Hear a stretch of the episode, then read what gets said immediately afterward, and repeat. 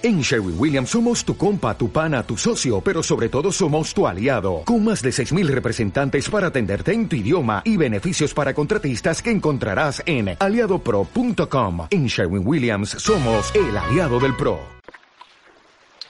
Vamos a continuar, hermanos, esta noche en nuestro estudio del libro de Filipenses.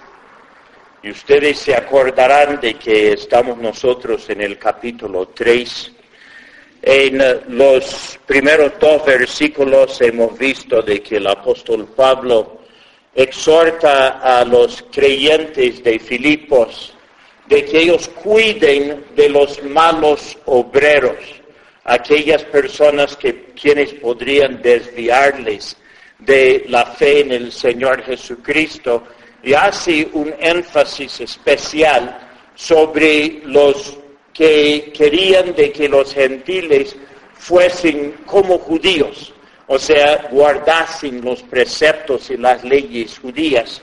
Y él entonces pone a sí mismo como un ejemplo de una persona que en nada confía en la carne, no en nada confía en lo que él guarda la ley para ser justo delante de Dios, esta ley, es mejor dicho, esta justicia, él recibe por medio de la fe.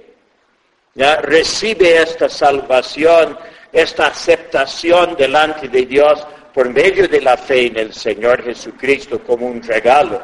Sin embargo, nosotros vemos a Él esforzándose a ir adelante en la vida cristiana, queriendo servir a Dios con todo su corazón, queriendo ser este hombre excelente en el servicio y en el andar con Dios. Entonces, hermanos, esto es lo que vamos a ver un poco más en esta noche y creo que vamos a tener que comenzar desde el versículo 13, nuestra lectura, otra vez, ¿ya? Dice, porque nosotros somos la circuncisión, los que en espíritu servimos a Dios y nos gloriamos en Cristo Jesús, no teniendo confianza en la carne. Aunque yo tengo también de qué confiar en la carne. Si alguno piensa que tiene de qué confiar en la carne, yo más. Circuncidado al octavo día del linaje de Israel, de la tribu de Benjamín, hebreo de hebreos, en cuanto a la ley fariseo, en cuanto a celo, perseguidor de la iglesia. En cuanto a la justicia que es en la ley, irreprensible. Pero cuántas cosas eran para mi ganancia, las he estimado como pérdida por amor de Cristo. Y ciertamente aún estimo todas las cosas como pérdida por la excelencia del conocimiento de Cristo Jesús mi Señor, por amor del cual lo he perdido todo y lo tengo por basura para ganar a Cristo. Y ser hallado en él no teniendo mi propia justicia, que es por la ley, sino la que es por la fe de Cristo, la justicia que es de Dios por la fe, a fin de conocerle y el poder de su resurrección y la participación de sus padecimientos, llegando a ser semejante a Él en su muerte, si en alguna manera llegase a la resurrección de entre los muertos. No que lo haya alcanzado ya, ni que ya sea perfecto, sino que prosigo por ver si logro hacer aquello para lo cual fui también nacido por Cristo Jesús. Hermanos, yo mismo no pretendo haberlo ya alcanzado, pero una cosa hago, olvidando ciertamente lo que queda atrás y extendiéndome a lo que está delante, prosigo a la meta, al premio del supremo llamamiento de Dios en Cristo Jesús. Así que todos los que somos perfectos, esto mismo sintamos y si otra cosa sentís, esto también os lo revelará Dios. Pero en aquello a que hemos llegado, sigamos una misma regla, sintamos una misma cosa. Hasta ahí nomás creo, hermanos, la lectura de la palabra de Dios. Quiero que nosotros comencemos esta noche con el versículo 12, ya habiendo estudiado la parte anterior, y nos dice, no que lo haya alcanzado ya, ni que ya sea perfecto, sino que prosigo por ver si logro hacer aquello para lo cual fui también sido por Cristo Jesús. Está hablando, hermanos, acerca de algo que todavía no ha alcanzado. ¿Ya? Él dice de que él ha ido adelante queriendo conocer a Cristo Jesús en una forma más real, más íntima, pero habla de algo que no ha alcanzado todavía. Y luego dice, ni que ya sea perfecto, sino prosigo. ¿Ya? ¿Qué es lo que está diciendo el apóstol Pablo, hermanos? De que todavía no ha logrado todo lo que Dios tiene para él. ¿Ya? No ha logrado todavía todo. Hay crecimiento que todavía puede haber en su vida. ¿Ya? Si nosotros somos aceptos en el amado, ¿no es así? Nosotros hemos sido llamados, hermanos, a ser santos y sin mancha delante de Dios. Pero hay una área de perfeccionamiento que todavía podemos lograr en nuestras vidas. Y para esto tenemos que poner atención a ello. Y esto es lo que está diciendo el apóstol Pablo acá. ¿No? Tenemos que ir adelante en esta lucha. Hay camino que caminar todavía de ser justificados por Dios, de poder llegar a su presencia, hermanos, por la fe en Jesucristo, eso sí, ya lo tenemos, ¿no es así? Eso ya lo tenemos. Pero ahora en nuestro andar con Dios, en nuestra experiencia con Él, hay áreas de perfeccionamiento que todavía faltan dentro de nosotros. Y para esto el apóstol Pablo va adelante, hermanos, en su vida. Quiero, hermanos, que nosotros veamos algunas áreas en que todavía hay defectos dentro de nosotros. En el libro de Primera de Juan y el capítulo 1 y el versículo 8. Primera de Juan, capítulo 1 y el versículo 8. Un hermano ha leído esto esta mañana, acá. ¿Ya? ¿Qué es lo que dice? Si decimos que no tenemos pecado, nos engañamos a nosotros mismos. Y la verdad no está en nosotros. Hermanos, ¿todavía tenemos nosotros una naturaleza pecaminosa o no? Todavía. Algunas veces, hermanos, nosotros pecamos. Algunas veces nosotros nos molestamos con alguien o no. O sea que hay ciertas cosas en nosotros que de un momento a otro la carne se mete ahí y se manifiesta en nosotros.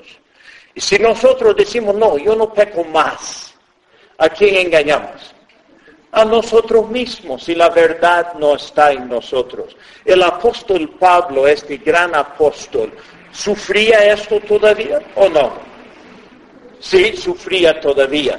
Romanos capítulo 7, no, no busquen, pero habla de su experiencia de él, ¿no? Dice, yo con el corazón, con el hombre interior, yo anhelo andar en los caminos de Dios, pero encuentro otra ley que está dentro de mis miembros, que me lleva todavía al pecado. Y entonces se necesitaba vencer sobre esto. ¿Ya?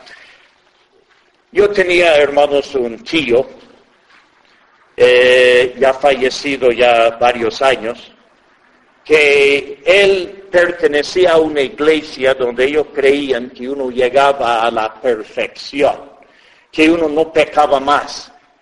Y mi tía, ¿no? que todavía vive, ya, ya está viejita, pero todavía vive, y ella decía, cuando el tío decía de que había llegado a la perfección, mi tía decía, no lo creas. no lo creas. Ya, o sea que en realidad ella se daba cuenta de que viviendo con él todavía había cosas que alcanzar en la vida. ¿Ya? Hermanos, hay un perfeccionamiento que debería de existir dentro de nosotros. ¿Ya? Hay un perfeccionamiento. Nos engañamos a nosotros mismos si decimos de que ya hemos alcanzado. Entonces, hermanos, vamos a ser muy prácticos, quizá apartando del texto un poquito, pero vamos a ser muy prácticos. Si alguien nos hace observar algún defecto en nuestras vidas, ¿qué deberíamos de hacer? ¿Molestarnos? Deberíamos de agradecer más bien, ¿o no? Y deberíamos de decir, bueno, gracias hermano, que me haces ver esta área en que quiero perfeccionarme. ¿Ya? Porque debería de ser el deseo, ¿o no? De ser más como el Señor Jesucristo, experimentar su vida más. Y entonces esto deberíamos de tener en nosotros. ¿Se acuerda, hermanos, en el libro de Lucas y el capítulo 18? Y el versículo 9 en adelante. ¿no? Lucas capítulo 18 y el versículo 9. Dice, a unos que confiaban en sí mismos como justos y menospreciaban a los otros, dijo también esta parábola. Dos hombres subieron al templo a orar uno era fariseo y el otro publicano.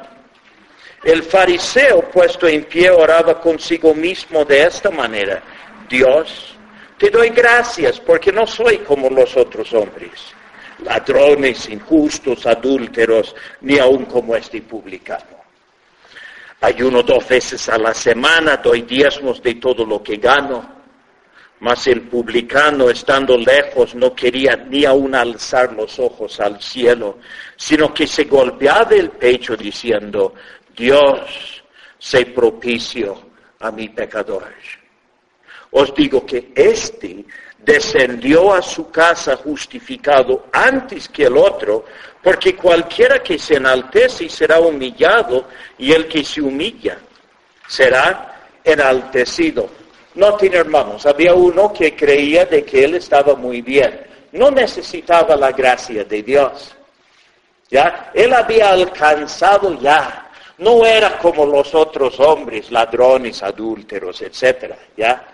Además, sus obras eran este, hacia Dios. Ayunaba, oraba, este, diezmaba, hacía todo lo demás oh, yo soy bueno. No es lo que decía. Y el otro, hermanos, venía delante de Dios, había visto la perfección de nuestro Dios. Había visto de que Dios es santo, Dios es justo. Y él en sí mismo, que era indigno de estar delante de la presencia de Dios y viene delante de Dios y dice Dios, ten misericordia de mí, que soy un pecador. Y sabe, hermanos, nosotros también deberíamos constantemente tener esta actitud delante de Dios. Es la gracia de Dios que necesitamos constantemente. Nosotros vamos adelante por gracia, hermanos. ¿No es así? Dependiendo en la gracia de Dios. Nos esforzamos. Sí, nos esforzamos pero confiamos en aquella gracia de Dios porque nosotros no somos perfectos. ¿No? Entonces esto es lo que tenemos en el apóstol Pablo. ¿No? Un hombre que ve las metas de Dios extremadamente altas. Y él dice, Dios, todavía no, no he alcanzado con tu gracia puedo ir adelante y puedo llegar a ser este siervo tuyo por tu gracia. Ya, yo creo que esta es la idea que el apóstol Pablo está poniendo acá, ¿no? Y nos dice acá, bueno, la meta siempre es perfección, ¿o no? Y quizá deberíamos de verlo. El libro de San Mateo, capítulo 5, San Mateo capítulo 5 y el versículo 48 dice, sed pues vosotros, ¿cómo? Perfectos como vuestro Padre que está en los cielos es perfecto. ¿Has llegado? No has llegado. ¿Vamos a llegar? ¿Vamos a llegar, hermanos, o no? A ver, vamos a ver algunos textos para ver si vamos a llegar o no. En el, mismo libro de Filipenses, eh, el capítulo 3, eh, el versículo 20, nos dice así. Dice, mas nuestra ciudadanía está en los cielos de donde también esperamos al Salvador, al Señor Jesucristo, el cual transformará el cuerpo de la humillación nuestra para que sea semejante al cuerpo de la gloria suya, por el poder con el cual puede también sujetar a sí mismo todas las cosas. Otra vez, hermanos, ¿es Dios o no? Es Dios. Va a llegar el día, hermanos, ya nosotros somos hoy ciudadanos del cielo, pero va a llegar el día cuando Él va a transformar este cuerpo de la humillación nuestra y va a hacerla semejante al cuerpo de la gloria suya. ¿Ya? Qué maravilloso, hermanos. Algún día seremos perfectos. ¿Ya? Por nosotros, por la gracia de Dios, hermanos. Por la obra de Dios transformando nuestros corazones y haciéndonos como Jesucristo. El otro texto que pienso de esto es el libro de Primera de Juan, otra vez, y el capítulo 3, versículos 1 y 2. Nos dice, mirad cuál amor nos ha dado el Padre para que seamos llamados hijos de Dios. Por esto el mundo no nos conoce porque no le conoció a Él. Amados, ahora somos hijos de Dios. Y aún no se ha manifestado lo que hemos de ser. Pero sabemos que cuando Él se manifieste, seremos semejantes a Él, porque le veremos tal como Él es. O sea que hermanos, va a llegar el día cuando nuestro cuerpo pecaminoso que nos tiende a llevar al pecado va a ser hecho como el cuerpo glorioso de Jesucristo, en santidad y en perfección. Y nos dice en el versículo 3, dice, y todo aquel que tiene esta esperanza en Él, se purifica a sí mismo, así como Él es puro. O sea que no decimos, ah, ya, esperaré aquel día, Dios me va a a cambiar el cuerpo. No, dice él que tiene esta esperanza en él, se va purificando, vamos hacia la meta. Nosotros buscamos de que nuestra vida sea diariamente más conforme a lo que el Señor Jesucristo desea de que sea. ¿No? O sea que el que tiene esta esperanza en Él se purifica a sí mismo así como Él es puro. Ahora, las escrituras nos dicen en otras partes, Segunda Corintios y el capítulo 7 y el versículo 1, dice, así que amados, puesto que tenemos tales promesas, limpiémonos de toda contaminación de carne y de espíritu, perfeccionando la santidad en el temor de Dios. O sea que hermanos, nosotros vayamos hacia esa meta de ir perfeccionándonos, quitando estas cosas de nuestra vida que son desagradables, perfeccionando la santidad en el temor de Dios. O sea que, hermanos, el hecho de que somos salvos por gracia no nos libra de la responsabilidad de luchar hacia la santidad en nuestras vidas. ¿Ya? Hay una responsabilidad nuestra de ir adelante hacia esa perfección que Dios ha puesto delante de nosotros. ¿Ya? Entonces, hermanos, hay algunos que dicen, ya, ya, Dios lo va a hacer la obra. ¿Ya? Y entonces descuidan, no buscan esta presencia de Dios, esta ayuda de Dios en sus vidas, y ellos quedan atrás de, los, de las metas, los propósitos de Dios en su vida. Hay que ir adelante, hermanos, hacia la perfección.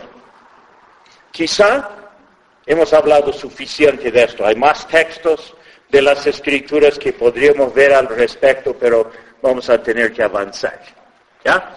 Eh, estamos ahí en este versículo 12 todavía. Y Filipenses capítulo 3, versículo 12, dice, no que lo haya alcanzado ya, ni que sea ya perfecto, sino prosigo por ver si logro hacer aquello por, para lo cual fui también asido por Cristo Jesús. ¿Ya? Esta palabra asir, ¿ya?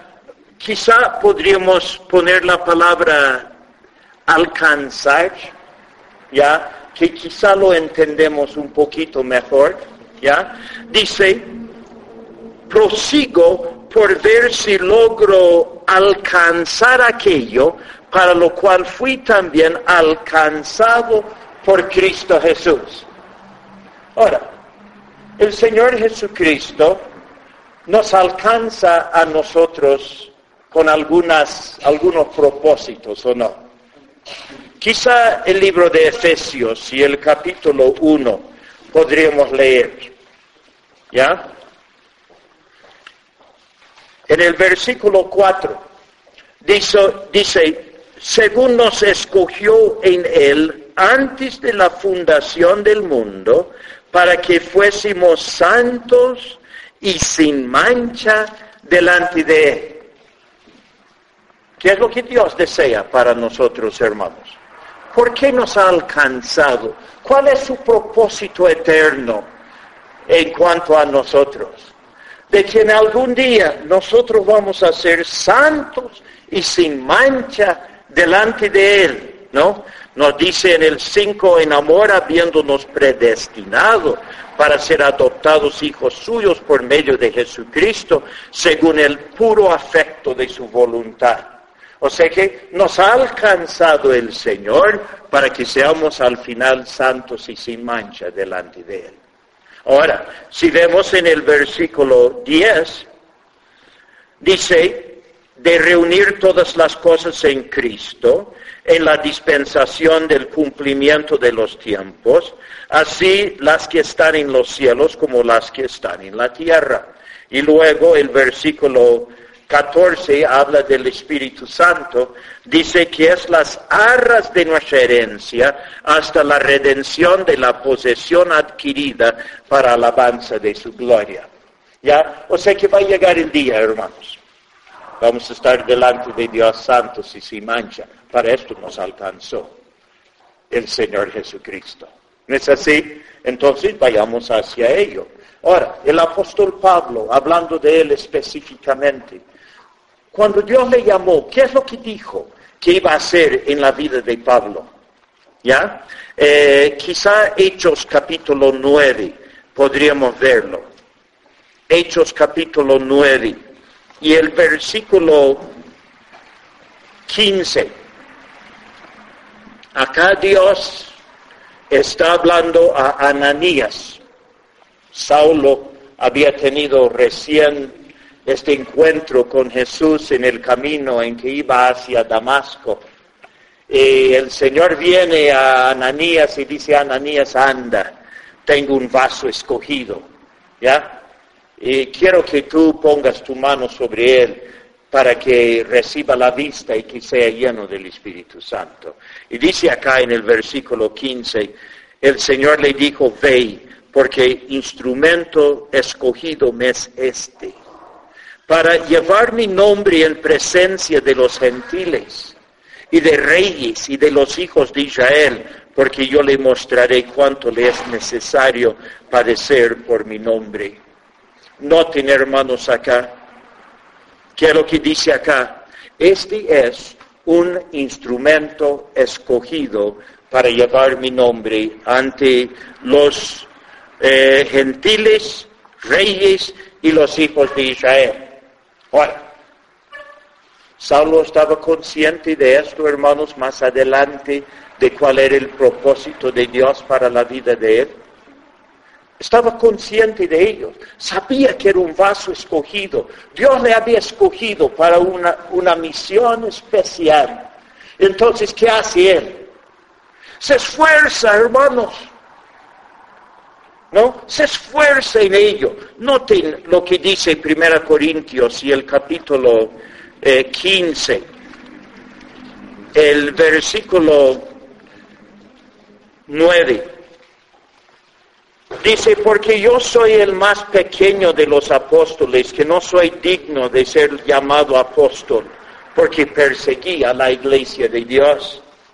Pero por la gracia de Dios soy lo que soy y su gracia no ha sido en vano para conmigo. Antes he trabajado más que todos ellos, pero no yo, sino la gracia de Dios conmigo.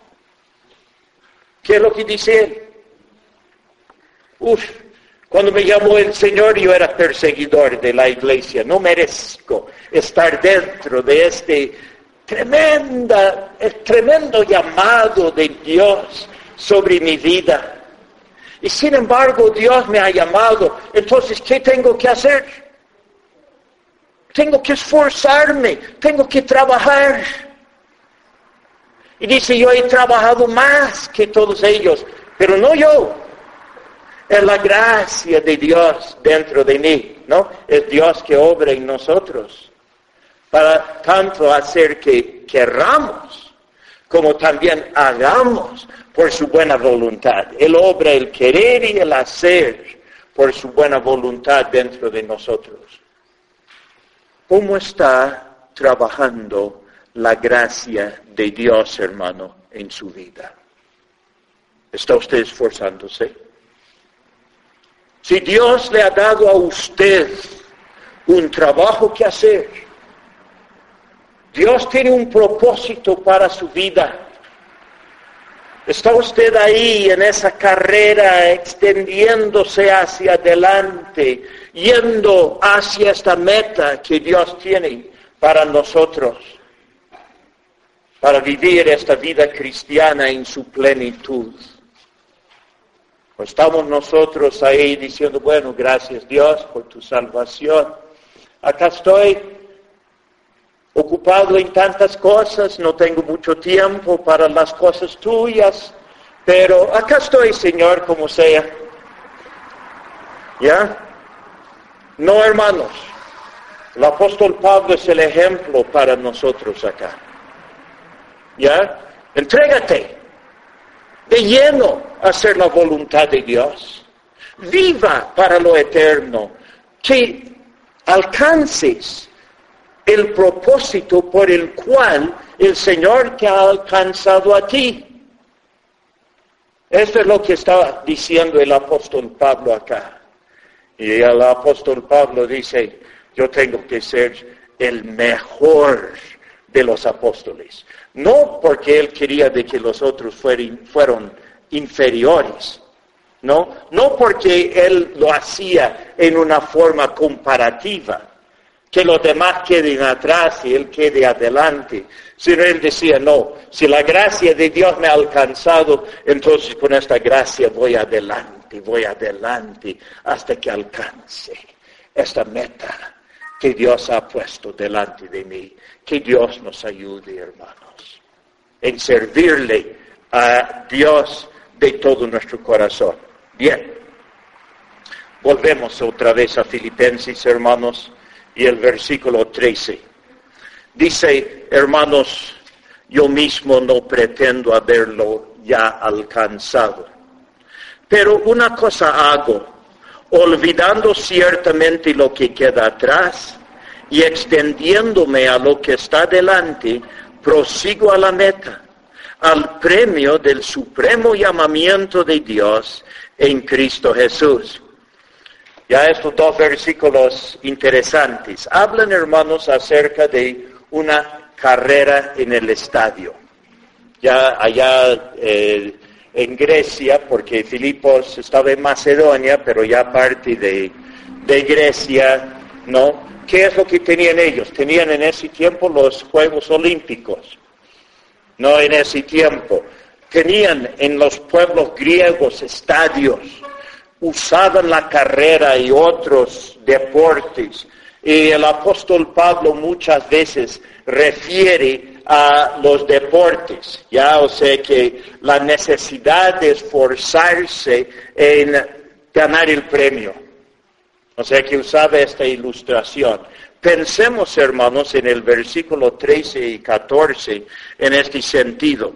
Primeramente, hermanos, ¿cuál es su disposición de ánimo acá en el versículo 13? Yo mismo no pretendo haberlo ya alcanzado. ¿Qué es lo que dice? No comienza la carrera, no está ahí eh, listo para correr pensando ya he ganado. ¿No? Falta todavía ganar, hermanos. Falta llegar a la meta. ¿Ya? Hay algunas personas que cuando están en una competencia dicen, no, bueno, eso es fácil. Ya lo he ganado ya, ¿no? Ustedes se acuerdan, hermanos, de la tortuga y el liebre. ¿Qué decía el liebre? Uf, eso es fácil, ya he ganado. Se pone a dormir le gana la tortuga, ¿o no? O sea que hermanos, no seamos nosotros así. No, no hemos alcanzado ya, no hemos ganado ya. Hay todavía la necesidad de luchar, de ir adelante hacia la meta que el Señor ha puesto delante de nosotros. Ahora, noten otra cosa. Él dice así, pero una cosa hago ¿Ya? Una cosa hago, dice él. ¿Y esto qué quiere decir? Hermanos, él tiene su mente fijo en una sola cosa, va a ganar la carrera. ¿Ya? Su mente está fijo en eso.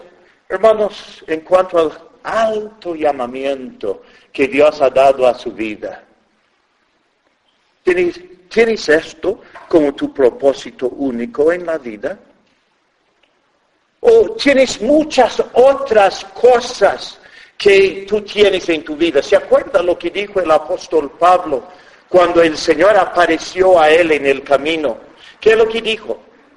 Señor, ¿qué quieres que yo haga? No dice, ay, Dios, vas a bendecir mis planes sino más bien se somete de lleno al Señor Jesucristo. ¿Qué quieres que yo haga? O sea que tenía su mente enfocado en Cristo Jesús como su Señor y nos dice de que Él se extiende a lo que está delante. ¿Ya? Eh, el apóstol Pablo pone este ejemplo en varios otros lugares, quizá podríamos ver alguno de ellos. Uno de ellos es en el libro de 1 Corintios capítulo 9 y el versículo 24. Dice, ¿no sabéis que los que corren en el estadio, todos a la verdad corren, pero uno solo se lleva el premio? Corred de tal manera que lo obtengáis. Todo aquel que lucha, de todo se abstiene, ellos a la verdad para recibir una corona corruptible, pero nosotros una incorruptible. Así que yo de esta manera corro, no como a la aventura. De esta manera peleo, no como quien golpea el aire, sino que golpeo mi cuerpo y lo pongo en servidumbre, no sea que habiendo sido heraldo para otros, yo mismo venga a ser eliminado.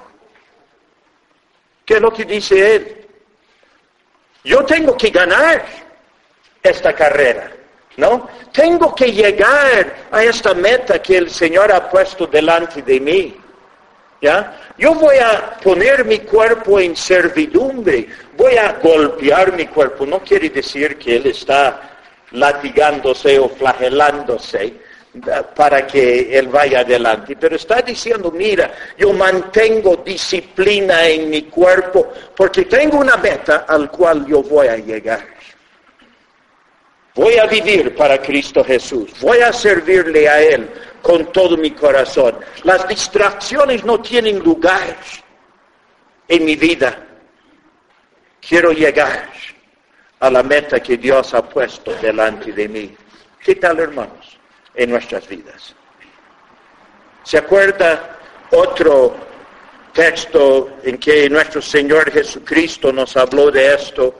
Este, Lucas 9, y el versículo 57 dice, yendo ellos, uno le dijo en el camino, Señor, te seguiré a donde quiera que vayas. Le dijo Jesús, las zorras tienen guaridas y las aves de los cielos nidos, mas el Hijo del Hombre no tiene dónde recostar la cabeza. ¿Estás dispuesto? Es lo que está preguntando. ¿Estás dispuesto? ¿Ya? Tú dices que vas a seguir conmigo donde quiera que vayas. Mira, si me vas a seguir, recuerde, no vas a tener donde recostar la cabeza. ¿Ya? Versículo 59, le dijo otro, sí, ah, no, dice, y dijo a otro, perdón hermanos, sígueme. Él le dijo, Señor, déjame que primero vaya y entierre a mi padre. Jesús le dijo, deja que los muertos entierren a sus muertos y tú ve y anuncia el reino de Dios. Una cosa hago. ¿Ya? Una cosa hago. Tengo un solo propósito en mi vida, es alcanzar aquella meta, de alcanzar aquello para el cual Jesucristo ya me ha alcanzado. ¿Ya? Dice versículo 61, entonces también dijo otro, te seguiré, Señor, pero déjame que me despida primero de los que están en mi casa. Y Jesús le dijo, ninguno que poniendo su mano en el arado mira hacia atrás es apto para el reino de Dios. Si tú, después de que has comenzado, has puesto la mano en el arado, tú miras para atrás, no sirves para el reino de Dios. O sea que la decisión es única, hermanos. La decisión es caminar con Jesucristo. No te dejas distraer, hermanos, en este, esta carrera cristiana. Vaya adelante hacia el final. No mires para atrás. Hermanos, el que está en una carrera, ¿qué tal? ¿Está mirando para atrás o no? Y si el otro está alcanzándole, mira para atrás, ¿Va a correr bien o no? No va a correr bien. Tiene que mantener sus ojos puestos en eh, la meta que está delante de él, ¿no? Y ir con toda su fuerza hacia aquella meta. No mirar para atrás, sino seguir para adelante en la carrera cristiana.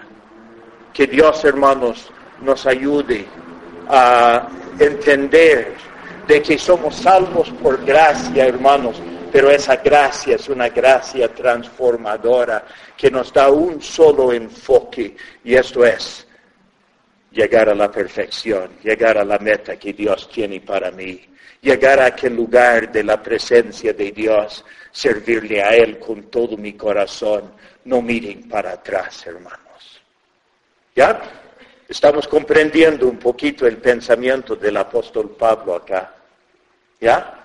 ¿Qué es lo que pasa en nuestras vidas, hermanos? El libro de San Marcos, el capítulo 4. Marcos capítulo 4, Versículo 18. Acá tenemos la parábola del sembrador. Nos dice, estos son los que fueron sembrados entre espinos, los que oyen la palabra, pero los afanes de este siglo, el engaño de las riquezas y las codicias de otras cosas entran y ahogan la palabra y se hace infructuosa. Noten hermanos, buena semilla, pero sembrado entre pedregales, o en este caso espinos. ¿No es así? ¿Qué son las cosas que estorban el hecho de producir fruto para Dios? ¿Qué es lo que nos dice acá? El engaño de las riquezas, los afanes de este siglo y las codicias de otras cosas entran y ahogan la palabra. Hermanos, ¿qué, qué distracciones hay en tu vida? ¿Qué te distrae de producir al 100% para nuestro Dios? ¿No? ¿Qué te distrae? ¿Qué cosas impiden de que tú seas uno quien va hacia la meta hasta que el supremo llamamiento de Dios en Cristo Jesús? Piénsenlo, hermanos.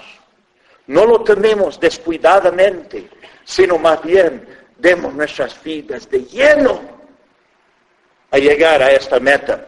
Volviendo a Filipenses. Nos dice así, dice hermanos en el versículo 13, hermanos yo mismo no pretendo haberlo ya alcanzado, pero una cosa hago, olvidando ciertamente lo que queda atrás y extendiéndome a lo que está delante, prosigo a la meta. ¿No? Hay dos cosas acá. Uno es, se olvida lo que queda atrás. ¿Qué quedaba atrás en la vida del apóstol Pablo, hermanos? Bueno, uno, antes era perseguidor de la iglesia. Pero esto le va a atrasar ahora en su carrera para el Señor. No, lo deja atrás. ¿Qué ha habido en su pasado, hermanos? Déjalo atrás y extiéndate hacia lo que está delante. ¿Ya? Quizá en el atrás del apóstol Pablo era la confianza en sí mismo. Eso también tiene que dejarlo. ¿No es así?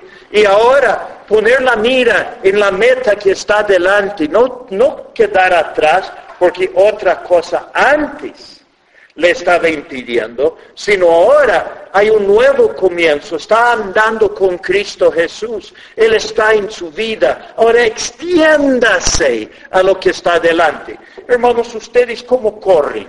¿Ustedes corren así bien paraditos? ¿O usted cuando corre se extiende para adelante? Tenemos que este, extendernos para adelante, ¿no es así? Si tú corres así paradito, ¿no? Así bien derechito, pienso de que no vas a correr muy rápido.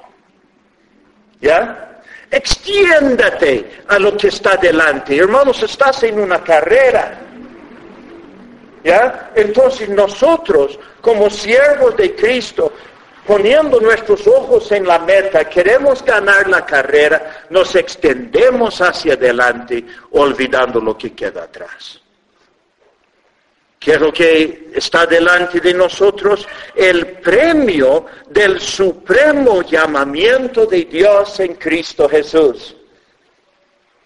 ¿Ya? El premio del supremo llamamiento de Dios en Cristo Jesús. Hermanos, ¿dónde vamos a estar por la eternidad? Vamos a estar con el Señor, vamos a gozar con Él. Vamos a escuchar sus palabras, bien, buen siervo y fiel. Sobre poco has sido fiel, sobre mucho te pondré. Entra en el gozo de tu Señor. Hermanos, el premio está por delante, ¿o no?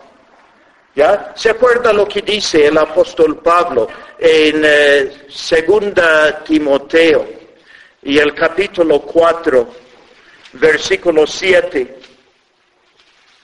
dice, he peleado la buena batalla, he acabado la carrera, he guardado la fe. Por lo demás me está guardada la corona de justicia, la cual me dará el Señor juez justo en aquel día. Y no solo a mí, sino también a todos los que aman su venida. Corona de justicia que está guardada para mí. He peleado la buena batalla, he acabado la carrera, he guardado la fe está guardado la corona de justicia, hermanos. ¿Qué es lo que dice el apóstol Pablo? Extiendo hacia la meta. Y finalmente, llegando a la meta, que tendré el premio del supremo llamamiento de Dios en Cristo Jesús. Bueno, seguimos, hermanos, acá.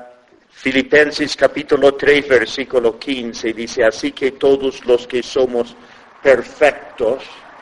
Y acá, hermanos, la palabra perfecto se refiere no a esa perfección absoluta como es la perfección de Dios, sino habla ya de la madurez espiritual. ¿Ya? O sea que la palabra se usa en dos sentidos acá en esta porción. ¿Ya? Dice, los que somos perfectos, o en otras palabras, maduros, hemos llegado a pleno crecimiento, ¿ya? Dice, esto mismo sintamos. Y si otra cosa sentís, esto también os lo revelará Dios. ¿Ya? Entonces, ¿qué es lo que está diciendo, hermanos? Hay una regla por la cual deberíamos nosotros de ir adelante. La regla es la que estoy poniendo delante de ustedes dice el apóstol Pablo. Entonces, si ustedes tienen otros conceptos un poquito distintos, recuerden de los malos obreros, los falsos que estaban queriendo perturbar a los hermanos, si ustedes todavía tienen dudas sobre algún punto, pero piensen hermanos de que mientras ustedes andan en los caminos de Dios, Dios les va a mostrar este camino verdadero. Siga mi regla, ¿Ya? Siga mi regla y Dios le va a solucionar los problemas, las dudas que todavía existen dentro de su mente. Y quiero, hermanos, que miremos alguna, eh, algún texto sobre esto. Acá en su hoja que le vamos a dar va a haber más textos. Pero este, este Juan, capítulo 7 y el versículo 17. Juan capítulo 7 y el versículo 17. Nos dice así, el que quiera hacer la voluntad de Dios, conocerá si la doctrina es de Dios o si yo hablo por mi propia cuenta. ¿Quieres conocer la doctrina de Dios? ¿Quieres hacer la voluntad de Dios? ¿Realmente quieres vivir para Dios como Él quiere? Dios le va a guiar a la perfección, a este camino verdadero, que tú estés dispuesto a hacer la voluntad de Dios. Voy a volver a leer el texto. El que quiera hacer la voluntad de Dios, conocerá si la doctrina es de Dios o si yo hablo por mi propia cuenta. ¿Quién habla esto, hermanos? Jesucristo. ¿Quieres hacer la voluntad de Dios? Dios va a guiar por el camino. Y hay varios textos más que tenemos en el capítulo 16 de Juan y el versículo 13 eh, tenemos este texto.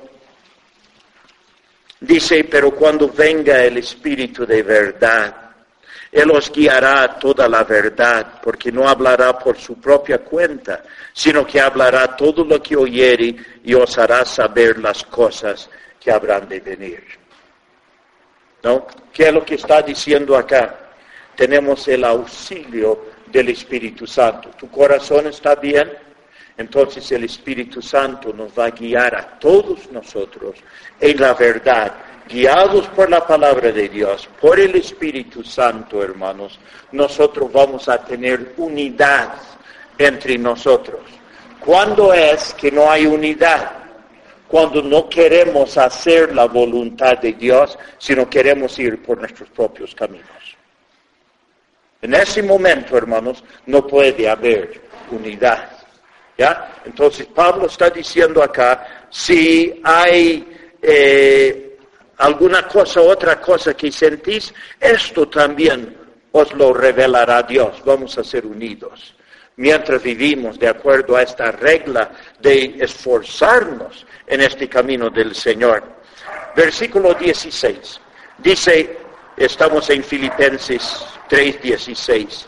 Dice, pero en aquello a que hemos llegado, sigamos una misma regla, sintamos una misma cosa. ¿Qué está diciendo? Hermanos, seamos unidos en nuestro en nuestro pensamiento. Estoy poniendo delante de ustedes las reglas de cómo vamos a vivir. Siga esta regla y vamos a estar unidos con un mismo pensamiento. En estos días, hermanos, algunas veces hemos visto a personas que en cuanto al matrimonio no viven de acuerdo a las reglas de Dios. No viven de acuerdo a las reglas de Dios y entonces, hermanos, hay toda clase de desorden, ¿no es así? Desorden en las cosas. Hay reglas que Dios nos ha dado para que nosotros también, siguiendo aquellas reglas, vamos a llegar a esta unidad de pensamiento, esta unidad de acción que debería de haber entre nosotros. Sigamos una misma regla. ¿Ya? ¿Cuál es la regla, principal que estamos viendo acá, hermanos? Nosotros somos salvos por la gracia de Dios.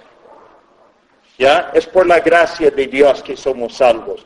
Pero esto no quiere decir que no vamos a esforzarnos en andar en esta vida de santidad. Sí, más bien, hermanos, vamos a esforzarnos a ir adelante y llegar a la perfección y servir a Dios con todo nuestro corazón. Que así sea en la vida de cada uno de nosotros. Que Dios los bendiga, hermanos.